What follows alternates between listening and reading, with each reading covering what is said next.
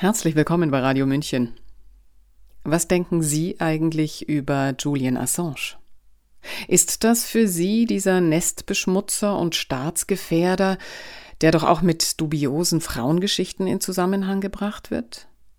Oder ist es der Held Julian Assange, der 2006 mit der Gründung der Enthüllungsplattform Wikileaks seiner Regierung, dem US-Militär, Big Tech und vielen anderen Machthabern zu Recht gehörig vor den Karren gefahren ist? Oder ist Julian Assange für Sie der, für den alles außer einer Hinrichtung eine zu milde Strafe ist, wie Mike Huckabee, der ehemalige Gouverneur von Arkansas, 2010 äußerte und der jetzt in Großbritannien in einer zwei auf drei Meter Zelle sitzt?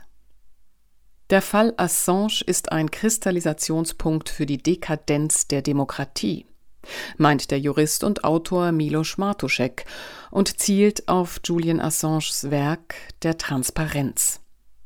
Entweder hat der Bürger Entscheidungsmacht auf Basis transparenter Informationen oder er ist untertan.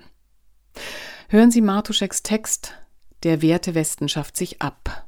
Sprecherin Sabrina Khalil.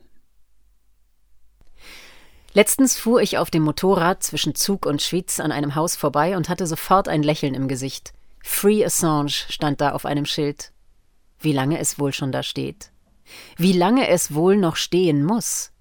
Manche Texte lese ich heute wieder und denke mir, das kann doch nicht sein, dass sich in vier Jahren nichts geändert hat. Diese Kolumne erschien zuerst in der NZZ und wollte erstmals nicht so leicht durchgehen, beziehungsweise erschien nach etwas hin und her schließlich in einer redigierten Form. Hier bringe ich die Originalfassung. 1971 veröffentlichten die New York Times und Washington Post Geheimdokumente der US-Regierung über den Vietnamkrieg. Der brisante Inhalt Die Regierung rechnete nicht mit einem Sieg in Vietnam, war aber bereit, weiter amerikanische Bürger zu verheizen. Die Veröffentlichung der Pentagon Papers half, den Krieg zu beenden, auf die Journalisten regnete es Pulitzerpreise und insgesamt war es ein Sieg der Wahrheit über die offizielle Propaganda. Derartige Sternstunden sind heute selten geworden. Gut, wir erfuhren, dass der US-Geheimdienst eigene Bürger und befreundete Staats- und Regierungschefs abhörte, von weißer Folter, Guantanamo und von zahlreichen Kriegsverbrechen, wie im Fall von US-Soldaten, die von Hubschraubern aus irakische Zivilisten und zwei Reuters-Journalisten abknallten, als wäre es Counter-Strike. Doch das meiste davon erfuhr man nicht zuerst aus Qualitätsmedien, sondern von Wikileaks. Und für all diese unzähligen Dokumente über Verbrechen der Mächtigen ohne einen Fall von Fake News droht Julian Assange jetzt in den USA eine Haftstrafe von 175 Jahren. Erstmals könnte ein Publizist dort wegen Spionage verurteilt werden. Im Kern geht es im Fall Assange um die Existenz der westlichen Demokratie. In der echten Demokratie ist jeder Bürger ein Fürst, auch und gerade der Dissident. Der Bürger hat als Souverän die Entscheidungsmacht. Entscheidungen kann er jedoch nur auf Basis von wahren Informationen treffen. Werden ihm diese vorenthalten, verwandelt sich die Demokratie in eine Plutokratie und der Bürger in ein unter Kuratell stehendes Kind, einen Untertan mit Konsumrecht. Der Staat darf Feinde belügen, nicht aber den eigenen Bürger, es sei denn, er betrachtet ihn als Feind.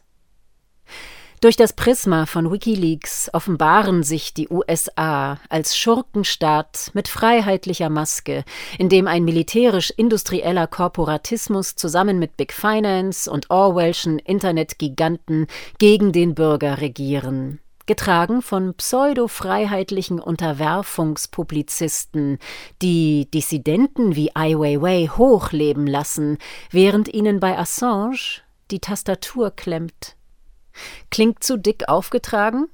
Zitat wenn das Aufdecken von Verbrechen wie ein Verbrechen behandelt wird, dann werden wir von Verbrechern regiert, meinte Snowden. Die USA sehen Wikileaks als feindlichen Geheimdienst. Was ist dann bitte die NSA, die gesetzeswidrig eigene Bürger bespitzelt? Je höher der Preis für die Wahrheitsfindung, desto kleiner die Freiheit.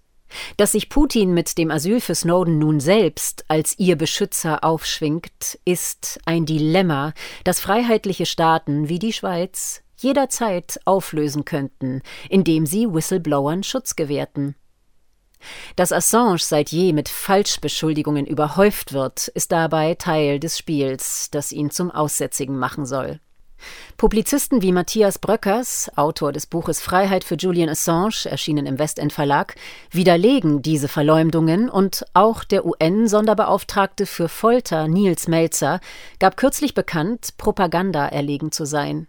Er sieht in Assange ein Opfer psychologischer Folter, einen Präzedenzfall für staatliche Zusammenarbeit, um den Überbringer unangenehmer Wahrheiten zu erledigen. Der Fall Assange bringt die Krise der westlichen Wertegemeinschaft, also von uns, nicht nur ans Licht, sondern stellt die Frage, ob es diese Wertegemeinschaft überhaupt noch gibt. Wo bleibt der Aufschrei? Vermutlich meinte Dante uns, als er schrieb Der heißeste Platz der Hölle ist für jene bestimmt, die in Zeiten der Krise neutral bleiben. Der Künstler und Exilchinese Ai Weiwei forderte Großbritannien und Europa auf, der Auslieferung des Wikileaks-Gründers nicht stattzugeben. Zitat Europa ist bekannt als Ort, an dem Menschenrechte und Pressefreiheit respektiert werden.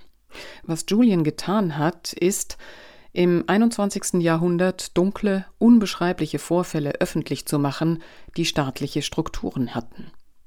Sie hörten den Text Der Wertewesten schafft sich ab des Juristen und Autors Milos Martuschek, Sprecherin Sabrina Halil. Mein Name ist Eva Schmidt. Genießen Sie Ihre Freiheit und beobachten Sie deren Ränder. Ciao. Servus.